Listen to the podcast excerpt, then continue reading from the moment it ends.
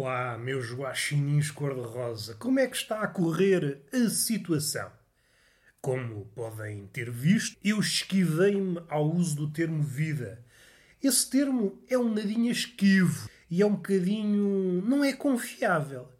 Os poetas, e quem diz os poetas diz os bêbados, volta e meia acumulam funções, o poeta é bêbado e o bêbado é poeta, mas vamos supor que são duas entidades diferentes e que competem lado a lado fervorosamente pela melhor definição de vida. Ou pelo menos, se quisermos fugir a esta palavra definição, tentam caracterizar qual essa de Queiroz o que é a vida.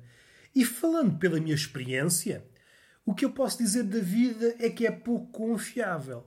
Nós, começamos nos terrenos da infância, pelo menos aqueles que tiveram sorte, a pensar que a vida é uma planície perfumada e vamos avançando em direção às trevas. Este é o mapa simplificado. Partimos de uma província boa para uma província má. Mas isto é mais complicado. Um modelo mais realista dir-nos á outra coisa. Há uma espécie de intermitência entre paraíso e inferno. Evidentemente, um paraíso e um inferno à nossa medida. Sobretudo o paraíso. O paraíso é sempre aquele paraíso feito às três pancadas, que nos surpreende na primeira meia dúzia de segundos. Envolvido esse instante, percebemos: é, então é isto é que é o paraíso. Agora percebo porque é que Adão e Eva saíram de lá. Não tem condições. Uma pessoa quer um momento de folia, quer beber um copo e não há nada, não há nada aberto. É só animais, é só maçãs. Então, mas isso é vida para as pessoas. Mas isso é vida para uma pessoa civilizada. Isso só fica bem ou num quadro ou num postal. Agora, na vida vivida, passo a redundância, não tem interesse nenhum. Mas voltando para a vida, eu esquivo-me essa coisa que é a vida. Que nós e eu integro-me no nós porque eu sou assim, gosto de ser um penetra, salvo seja, salvo seja, e aqui não estou a pensar, por exemplo, nesse poeta português que ainda hoje tem uma certa influência na mentalidade do português médio e no português alto e no português anão, que é está todo lá dentro. E é daquelas expressões que me parecem que serão eternas, estão cá para durar. A partir do momento que foi forjada, está tudo lá dentro, parece que não há outra expressão. Esta expressão ganhou o estatuto que era destinado a outras. O que é que estava antes do está todo lá dentro? Vou ocupar-te. O que é que diríamos antes do está todo lá dentro? Pá, não sei. Será que diríamos, num tom mais educado, se faz favor, será que me permite que eu introduza este mastro com uma intenção de. com a intenção de apreciarmos o momento, com a intenção de haver aqui uma espécie de entusiasmo? Será que é isto? Como veem, é muito barroco e não é tão direto ao assunto. O está todo lá dentro é aquela expressão magnificamente poética, na medida em que não há outra forma mais curta, mais extensa de o dizer. Está todo lá dentro. E é daquelas expressões género Coca-Cola. E esta expressão deve correr o mundo, se é que não correu. Nós chegamos a qualquer ponto do mundo, seja na Amazónia, seja no Polo Sul ou no Polo Norte, encontramos uma pessoa que nem precisa de ser uma pessoa. Basta ser um urso ou um bicho qualquer. Dizemos, sabes que é o Cristiano Ronaldo? O urso polar diz que sim. E depois perguntamos, já ouviste esta expressão? Está todo lá dentro? E o urso polar dirá, sem grande surpresa, que sim. Ele diz, eu aprendi a falar só para poder dizer esta expressão. E agora, pensando nisto, dá-me vontade de ter um papagaio a repetir continuamente esta expressão. Pronto, já tenho um sonho de vida. Andava aqui perdido, sem nenhuma direção e agora tenho algo a que me agarrar. Ter um papagaio que repita está todo lá dentro. Imaginem que estão numa conversa, vá, vamos dizer séria, porque neste mundo do entretenimento, embora haja este contraste, a pessoa do século XXI quer a galhofa, quer a entretenimento, mas depois o mundo real oferece-lhe o contrário. O mundo real está a abarrotar tragédias sobretudo este último ano e estes últimos meses, e vai num crescendo. Onde é que a gente vai parar? Ninguém sabe, mas se faz favor, se é para fazer guerras, Se é para fazer barulho, façam-no, não tem nada a opor, mas façam-no afastado da minha janela. Quem me tira 8 horas de sono, tiram-me tudo. Está bem? Se é para mudar o mundo para melhor, têm o meu aval, mas se faz favor, não me perturbem o sono. Já basta o que basta. Eu sou uma pessoa asmática, o sono que se diz, ai, o sono é reparador. Não sei se é. Não sei se é. Eu uma vez, só para contar coisas da minha vida, que eu não estou aqui a enganar ninguém. Uma vez estava eu a conduzir um carro, uma loucura. Eu normalmente conduzo burros, é mais a minha onda, mas nesse dia estava a conduzir um carro e o carro começou a soluçar. E eu gritei, a ver se o carro se assustava e o soluço passava, mas não. Essa mesinha não funcionou. E o que é que eu decidi? Vamos lá verificar se o sono é reparador. Parei o carro, dormi uma soneca no carro e, ao acordar, o carro estava como novo. É evidente que eu estou a mentir. O carro estava igual, estava a soluçar. Assim que o liguei, começou a soluçar. E quem é que fez mal ao carro? Perguntam vocês e perguntam muito bem. O carro pode ter sentimentos, ou se não é falta de gota, uma coisa ou outra. Nós afeiçoamos-nos ao nosso carrinho. Se humanizamos todo o bicho, eu já não digo o cão e o gato, que sim senhor, temos uma ligação muito próxima e às tantas olhamos para o cão, olhamos para o gato e percebemos: olha, estou-me a ver ao espelho. Mais a mais porque há anos que não faço depilação e sou igual a este quadrúpede com a língua de fora. E esta coisa da língua de fora faz-me logo lembrar Einstein. Há uma foto muito célebre, talvez a fotografia mais célebre de Einstein, em que ele está com a língua de fora. E eu sempre que vejo os meus cães com a língua de fora, lembro-me desse físico, de um dos maiores génios de todos os tempos. Se bem que, eu não quero mentir, nos meus cães dá sempre a ideia de palhacinho, dá sempre a ideia de pateta. O cão não tem aquela feição de gênio, normalmente. O gato já é outra coisa, tem sempre aquela feição de assassino e o assassino tem aquele carisma. Agora o cão vê uma bola, vê um disco, vê um pau, vê um cadáver prestes a ser lançado, qualquer coisa que dê para lançar, fica logo todo apalhaçado. E parecendo que não, a língua de fora só, só dá ênfase a esse lado pateta do cão. E é engraçado que nessas alturas lembro-me de Einstein. Eu não quero dizer, eu não sou anti-ciência. Se calhar esta seria uma ligação engraçada para quem é um bocadinho avesso à ciência. E inesperadamente, este século e este ano em particular teve uma ninhada enorme de pessoas que não gostam de ciência. Não gostam é um termo assim um bocadinho eufemístico. Não passam cartão. E até e faz-me lembrar o apogeu da Idade Média. A ciência, isso é coisa que não existe. Isso é coisa do diabo. Nós e estamos a recuar vários séculos esta ideia de que só existe aquilo que está à nossa frente e tudo o resto, as várias visões, quer macroscópicas, quer microscópicas, quer outras visões, outras visões, outras formas de encarar o mundo, o invisível. Tudo o que não é imediatamente acessível ao nosso olhar é passível de ser olhado de lado. Passa a brincadeira linguística. Parece que não existe. Parece que é uma patranha que nos estão a vender. E essa casta de pessoas, essa casta de pessoas, que dentro dessa casta há mini castas, há os médicos da verdade, há os gajos de antivacinas, etc. Há várias mini castas dentro dessa casta maior, que é uma casta de estúpidos, e é uma casta que está, está aí para durar, porque, como é que eu ia dizer? Se cada casta destas for uma chaminha, uma faúlha, 2020 foi uma espécie de gasolina para cima do fogo. Tudo cresceu demasiadamente.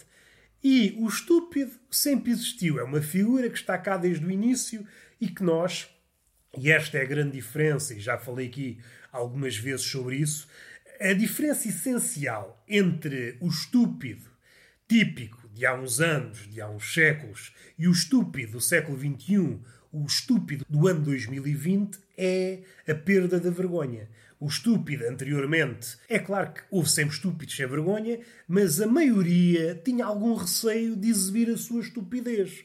E aqui é um aspecto curioso. Como o estúpido é normalmente narcísico, ele define-se pela imagem que tem de si próprio. Para os demais, para aqueles, vá, vamos supor que lúcidos, é estúpido, mas para ele próprio, como é narciso, é a pessoa mais inteligente de todas. E isto cria aqui uma, aqui uma tensão engraçada e complicada. É um estúpido que é impossível de ser criticado porque ele só se rege pela imagem que tem de si próprio, que é uma imagem perfeita, uma imagem enviesada, mas perfeita para ele próprio. E esta é a grande diferença. Antes o estúpido precisava de várias provas antes de exibir a sua estupidez maravilhosa. Hoje não. Hoje o estúpido explode numa tempestade de estupidez. E isto é um choque em cadeia. Os estúpidos parece que estão sempre a competir entre eles para mostrar a maior estupidez.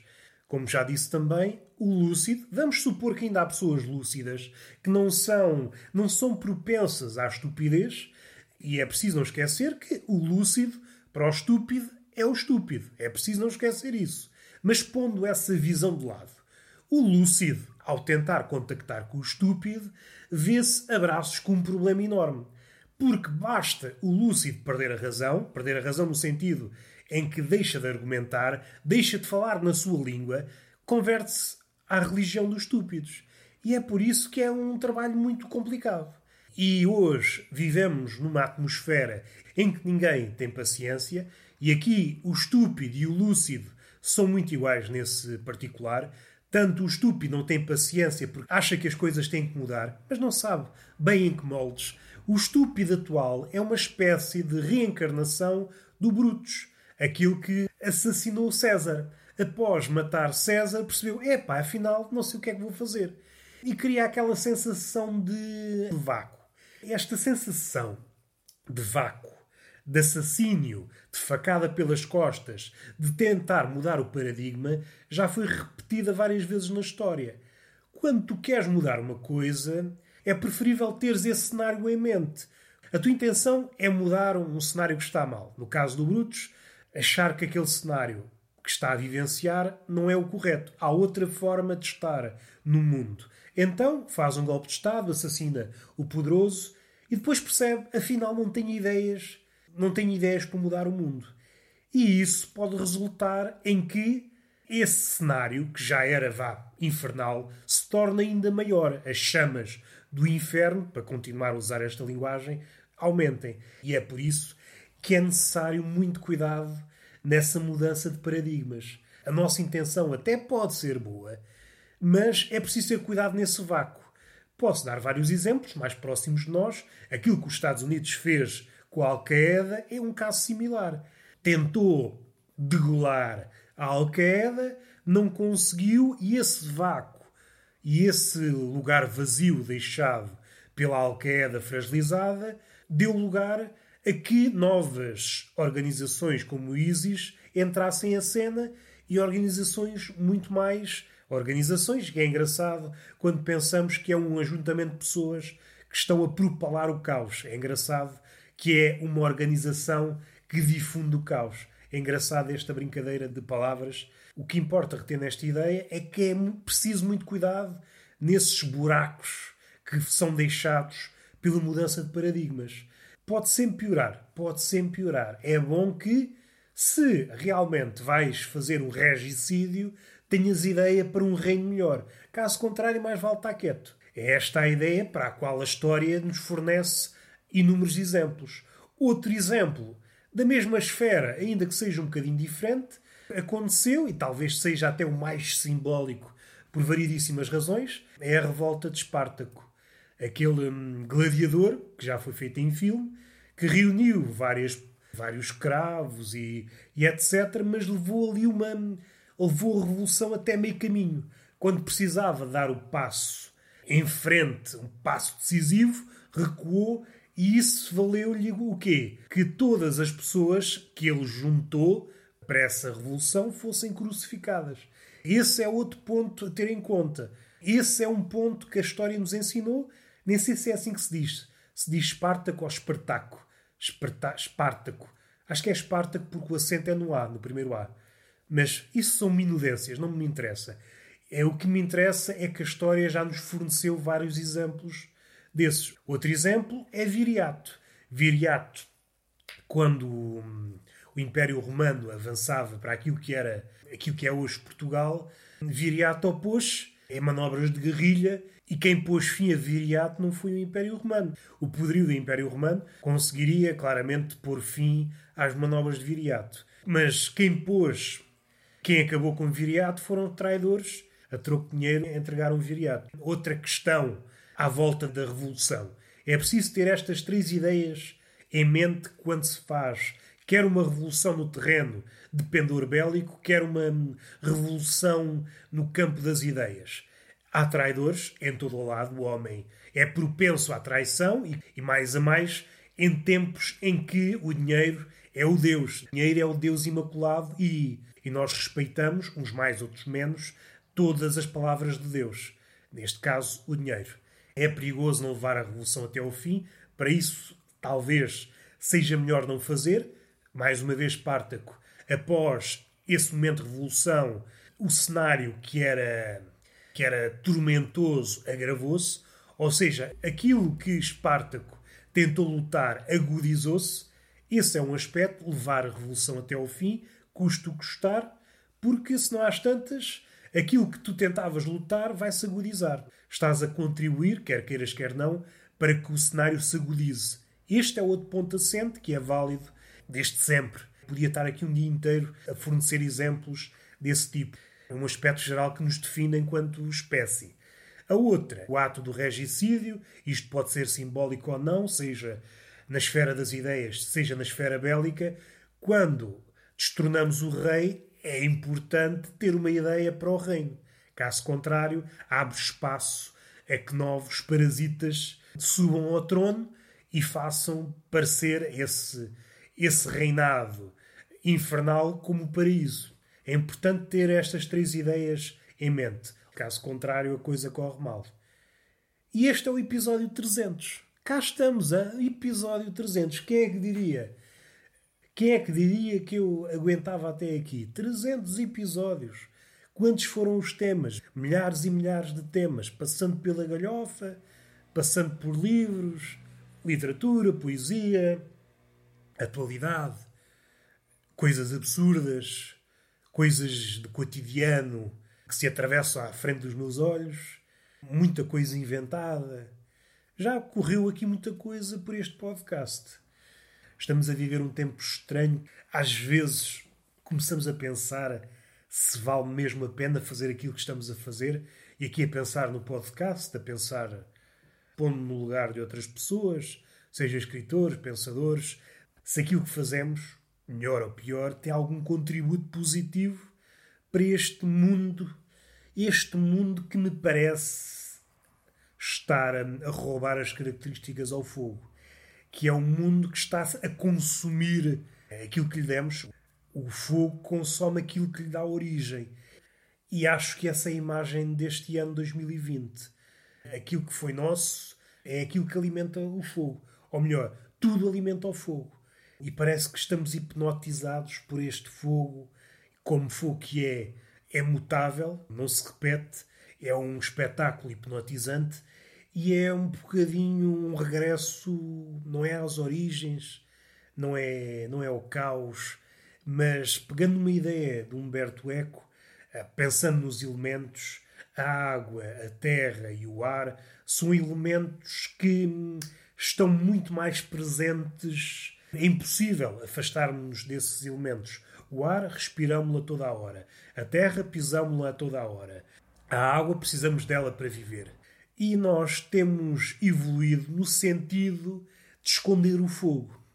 Há qualquer coisa, e isto é uma ideia paralela à noção de bem e de mal. O homem também vai no sentido de apagar. Não apagar no sentido de matar, mas apagar no sentido de ocultar o fogo, ocultar o mal.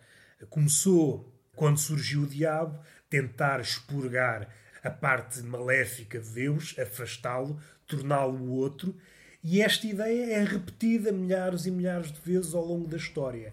Vai no sentido do apagamento, como já falei aqui do antropólogo René há uns episódios, este sentido de querer apagar o lado colérico do homem, o lado colérico do homem que está expresso na Ilíada de Homero, esse lado sanguinário, esse lado de turba, que está muito presente hum, nos dias de hoje. E parece que vai num crescendo. E esse crescendo, esse aspecto incontrolável, esse aspecto vertiginoso, esse aspecto indomável, esse aspecto mutável. É sempre qualquer coisa que nos foge, porque nós não podemos fixar o fogo. O fogo não pode ser arrefecido. O fogo, enquanto for fogo, é aquilo que é. E aqui entramos na esfera da alquimia. Há três expressões da alquimia que nos podem ajudar, sei lá, até para, para compreender o mundo, que é obra em branco, obra em negro e obra ao rubro. São três transformações que os alquimistas utilizavam. Obra ao negro era uma espécie vá, de cozedura das matérias-primas. Obra em branco são operações como destilação, uma espécie de refinamento da matéria-prima. E a obra ao rubro é levar essas matérias-primas a um forno, um forno especial, um forno hermético, chamado Atanor, e aqui, nesse particular, aproxima-se da poesia e toda a arte, que é, é impossível dizer o que quer que seja em relação ao processo. Esta era uma ideia hum, muito presente na alquimia.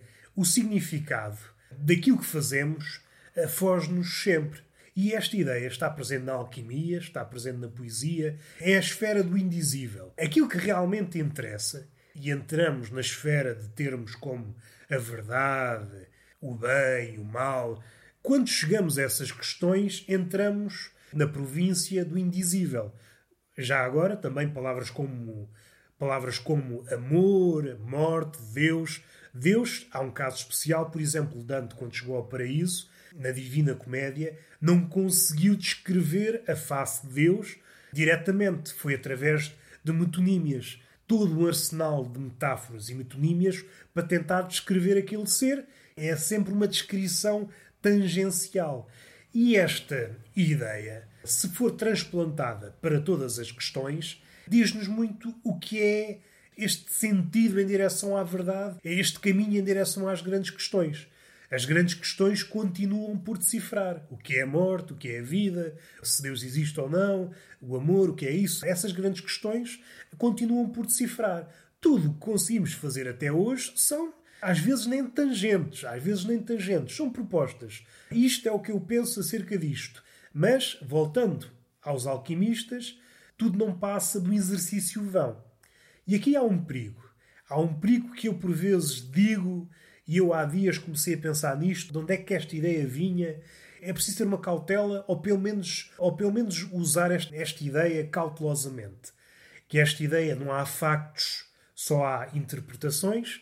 Eu, em parte, sou fã desta ideia, mas tenho que ter muito cuidado quando é que a utilizo, pode ser perigosa. E esta ideia vem de onde? Estive a meditar e a perceber onde é que isto vinha esta ideia vem de Nietzsche. É uma ideia muito perigosa porque faz com que nós adotemos uma postura relativista. Se este for o nosso mantra, não há fatos, só interpretações, corremos o risco de entrar neste cenário atual que há estúpidos, conspirações em barda, formas rudimentares de ver o mundo. Mais uma vez, aquilo que não é imediatamente acessível ao olhar parece-nos exótico, uma patranha, e quando avançamos por aí é perigoso. Se for levada como um dogma, faz-nos recuar vários séculos.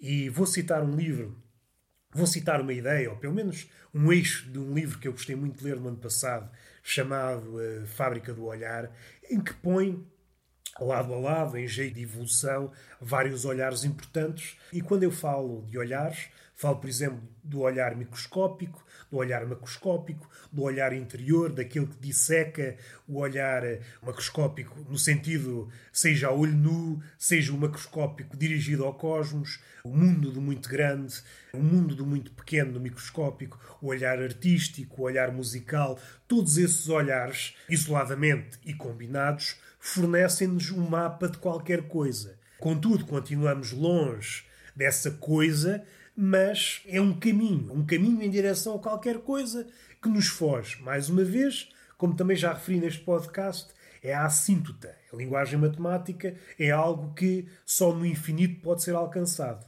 Como somos seres finitos, não podemos alcançar. Só Deus é que pode conhecer essa verdade. Ele é infinito, a supondo que existe. Agora, falando em Deus num tom, num tom galhofeiro e de uma ideia também que uma ideia imemorial, um movimento, uma disputa imemorial que vai tomando várias, várias caras, que vai renovando os personagens, e é daquelas ideias que importa ter na cabeça, tal como esta de Nietzsche, que importa repelir muitas vezes, mas também não ter, eh, não afastar completamente, pelo menos nos domínios da arte. Eu acho que o que podemos aproveitar destilando essa ideia de Nietzsche é o espírito crítico. No limite, Nietzsche tem razão.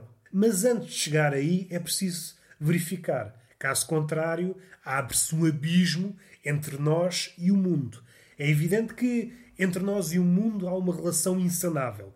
Nós comunicamos numa língua diferente daquilo que observamos. A língua é sempre uma tentativa de alcançar aquilo que está à nossa frente. E é uma tentativa gorada. E, por conseguinte, temos mais palavras. Nós, homens, somos do tamanho do nosso vocabulário. Sem vocabulário, não conseguimos nomear o mundo. Se não conseguimos nomear o mundo, então tudo nos amedronta. Esta é uma espécie de magia, no sentido mais puro do termo, na acessão mais antiga, e não é tão estranho assim quanto isso. Pode parecer assim um bocadinho exótico, uma ideia de outros tempos, mas de facto, se há magia, a magia está nas palavras. Não no sentido de feitiços, de existir pirotecnia, mas o homem, quando nomeia uma coisa, parece que, consciente ou inconscientemente, cria uma relação com essa coisa. E isso diminui o medo. Sem vocabulário, tudo nos amedronta. E isso parece outra chave para tentar compreender o século XXI e este ano. A pouco e pouco, e vários pensadores já nos haviam alertado, Humberto Eco, Steiner, que em todos os países está a existir um afunilamento do vocabulário e qual é a consequência disto? Nós temos aqui um, um, problema que é válido em várias províncias. Parece que as coisas existem no vácuo. Seja os políticos a falar, seja às vezes os pensadores atuais, acontece um evento e nós falamos do evento como se ele não contribuísse para outros eventos. A Naomi, uma jornalista, fala muito disso nos seus livros. Temos que pensar mais globalmente. Por exemplo, o aquecimento global afeta várias outras esferas que, à partida, nós não pensaríamos. Seja refugiados, seja economia, etc. Isso, a economia já está mais ou menos dentro da fórmula. Mas é sempre um castelo de cartas. Nada vive isoladamente. Nós estamos sempre em colisão e um fenómeno contribui sempre para outro. A pandemia é um exemplo capital. A pandemia em si causa muitas coisas, causa muitos efeitos, seja a nível do homem, seja a relação do homem com o mundo, seja aquilo que está a acontecer e se vai agudizar, por exemplo, crises a vários níveis, crises económicas, crises políticas, o recuo da democracia, ou seja, pensarmos na pandemia como um ato isolado é estar a dar tiros nos pés, ou mais que isso, é pensar acriançadamente no mundo. Uma coisa que já foi falada por alguns pensadores, alguns referi, Posso referir outro Kundera. Enquanto não pensarmos nestas coisas em constelação, não estamos a resolver nada. E já me perdi à voltando a esta ideia, que também é uma ideia antiga, mas acho que nos pode elucidar sobre o que é o mundo no século XXI, que é a luta eterna entre filhos e pais. É importante referir que o vetor, por vezes, é de filhos para os pais e outras vezes de pais para os filhos. Ainda que esses dois vetores coexistam ao mesmo tempo. A diferença é que às vezes o vetor é mais intenso num sentido do que noutro. E há várias histórias, vários mitos que nos ajudam a elucidar esta ideia que atravessa os tempos. Por exemplo, Édipo mata o pai, Zeus mata o pai, e do outro lado, não é que mate, não é que mate, mas Abraão vai no sentido de matar o filho, mas não mata. Deus não é que mate o filho, mas não, não contribui para que o filho não morra. E esta é uma ideia engraçada se pensarmos humoristicamente. Deus, um ser omnipotente que pode tudo, vê o filho às portas da morte prefere não fazer nada. Porquê? Porque a igreja é um negócio de família. O que é que é mais importante? O negócio ou o filho? Se olharmos a crucificação de Jesus de um ponto de vista cínico, materialista, percebemos que esse Deus não é Jeová, Yahvé ou, ou o que seja, esse Deus que é pai de Jesus. Não, esse Deus é o dinheiro. É o dinheiro com barbas todo cintilante. É o dinheiro porque preferiu o negócio, a igreja, ao filho. É uma visão cínica, era o dinheiro já a despontar na crucificação de Jesus. Enfim, uma ideia que eu lanço, mas esta ideia, luta entre filhos e pais e pais e filhos, é antiga e está cá para durar. E existe nessa forma, nessa forma mais literal, ainda que estejamos a falar na esfera bíblica e na esfera do mito, mas também existe na esfera das ideias. O artista está sempre a combater com os pais, pelo menos o artista digno desse nome. O poeta, o escritor, o humorista tem sempre em conta os pais e vai lutar no sentido de os matar. Caso contrário, sentir-se-á subjugado pelo poder do pai. É sempre esta luta. Vamos respirar fundo. Eu acho que é uma ideia importante para tentar perceber o século XXI. Porque aqui esta, esta relação pai e filho parece-me que está a transformar-se noutra coisa pelo menos no campo das ideias, há um fator que hoje tem uma importância tremenda e que antigamente não tinha. O homem do século XXI não tem memória, é desmemoriado. E já foi falado várias vezes, seja neste campo, seja noutro. O cronista Javier Marias, eu salvo erro, falei nisso com Ana Marcos no meu outro podcast, que hum, a malta nova já não sabe o que é, quem é Drácula, Frankenstein. E quando nos apercebemos disso, essas figuras tão emblemáticas que já não acolhem, já não são vistas como referências na malta mais nova, é preocupante. Para essas figuras não falta propaganda. Então o resto. Há um problema que é válido em todas, em todas as artes, na música, na literatura. É um problema que não afeta talvez só os novos, que é não conseguimos olhar para trás. Estamos tão engodados por esta ideia de futuro. E daí a ansiedade. A ansiedade é uma enfermidade porque tememos o futuro, queremos alcançar o futuro e não o alcançamos, e depois há um contraste entre aquilo que somos e aquilo que queríamos ser, e esse abismo causa-nos ansiedade porque aquilo que somos não é suficiente para o futuro que queremos alcançar.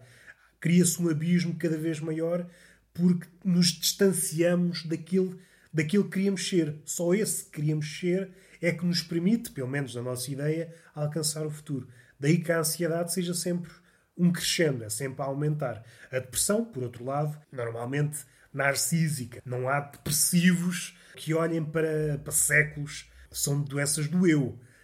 Depressão e ansiedade são doenças umbigocêntricas. Mas pensando num raio ainda maior, esta relação com a memória, nós tememos olhar para trás. Não sei se é, se vem de trás, passa a brincadeira. Há uma variedade imensa de mitos que nos diz que olhar para trás é uma maldição. Não há nada de bom olhar para trás. Contudo, contudo, na arte é preciso olhar para trás. Caso contrário, corremos o risco de estarmos sempre a repetir a mesma coisa e, mais que isso, numa idade como a nossa, narcísica, pensamos que estamos a inventar a roda a cada respiração quando no fundo já está tudo feito. E para darmos o passo em frente é preciso perceber quem é que deu as maiores pegadas para aí sim dar um passo em frente. Caso contrário, corremos o risco de andarmos sempre em círculos. E esta é uma preocupação e é um cenário novo. Esta relação filhos e pais no campo da arte, no campo das ideias, nunca foi tão singular como é hoje. Parece que está cortado. Os filhos não reconhecem a autoridade dos pais. E mais que isso, até os filhos nem se recordam que alguma vez tiveram pais. E depois isso tem várias manifestações, tanto no campo das ideias como no campo das ciências. Essa conjugação entre a relação cortada entre pais e filhos no campo das ideias e um narcisismo, ou melhor, um hipernarcisismo, cria monstruosidades no campo das ideias, entre aspas. São ideias, entre aspas.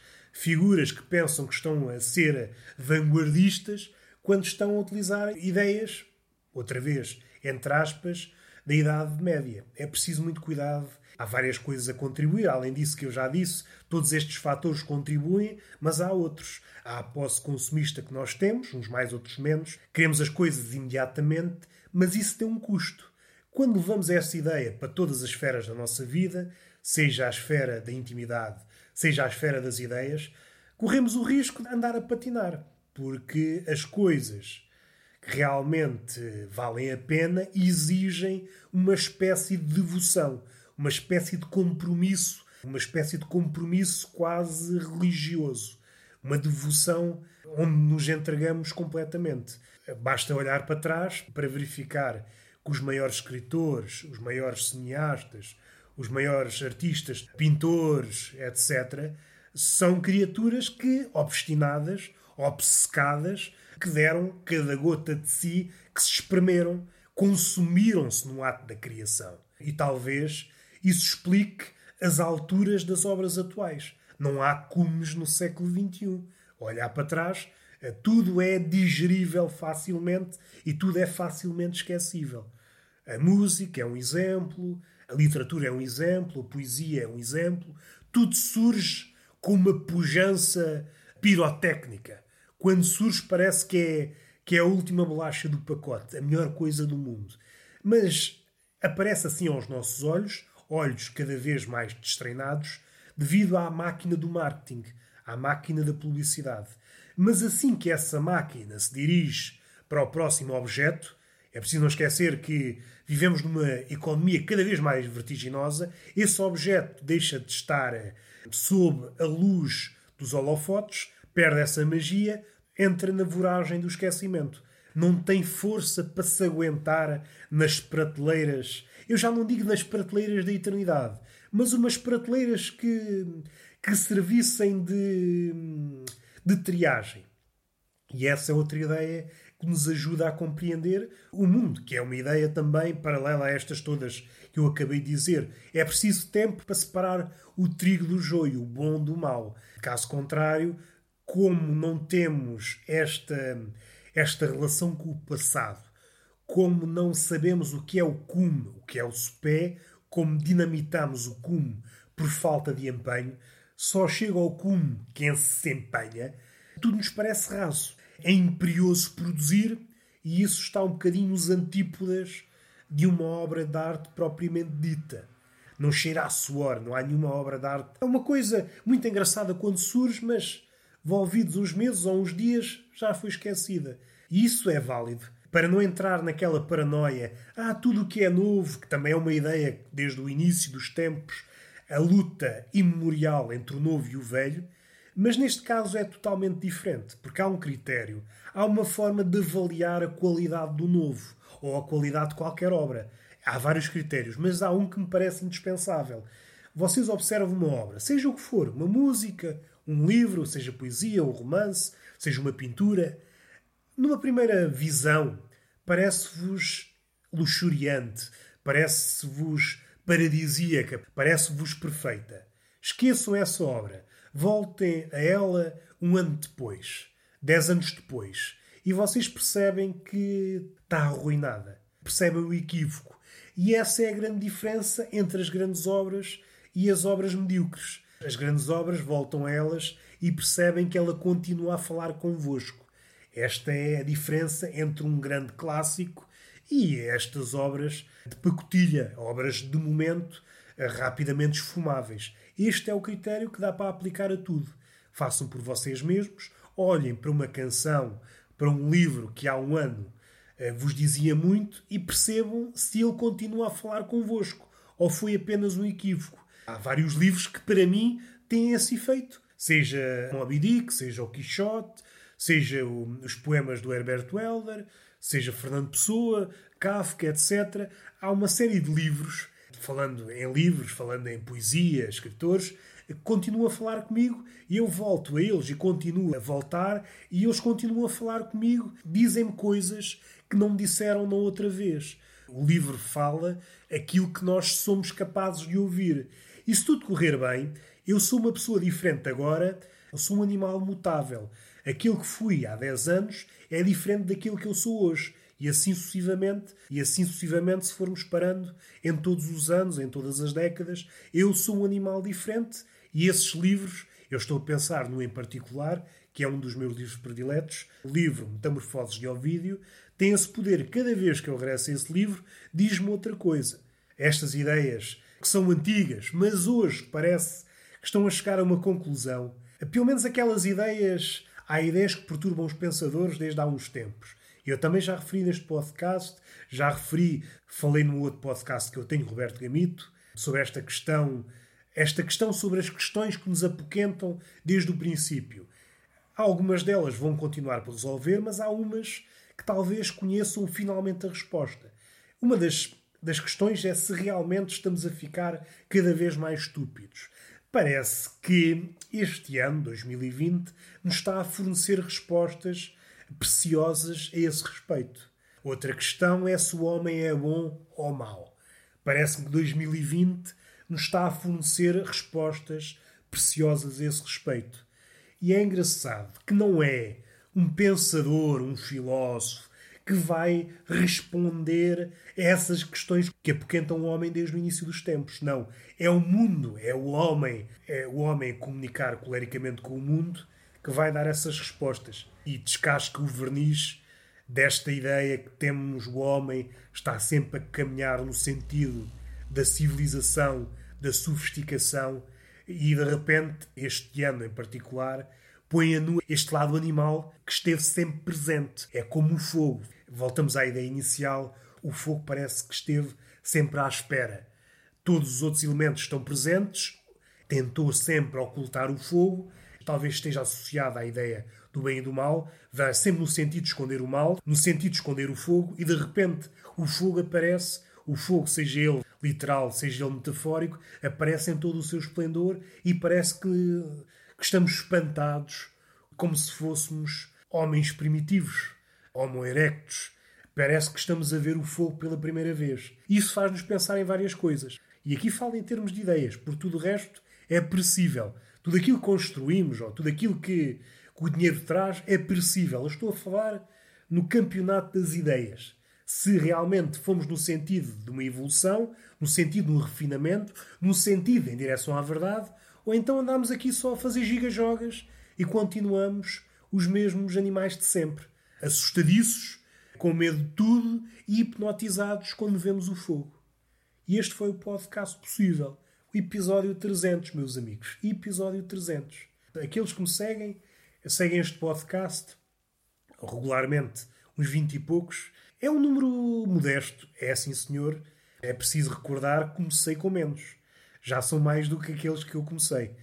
E muita gente tem acompanhado agora nos últimos meses, desde que eu iniciei essa louca demanda de fazer cinco episódios por semana, essa loucura, uma hora e tal, às vezes duas horas por semana, partida em cinco episódios para vos falar, é uma loucurazinha. Fora o resto, fora o podcast de Roberto Gamito, que é um podcast curto, é no máximo 10 minutos, mas normalmente situa-se entre os 2 e 3 minutos, onde eu discorro sobre uma ideia. O outro podcast que iniciei recentemente, em que falo com alguém sobre assuntos vários. E está feito. Beijinho na boca e palmada pedagógica numa das nádegas. Até à próxima.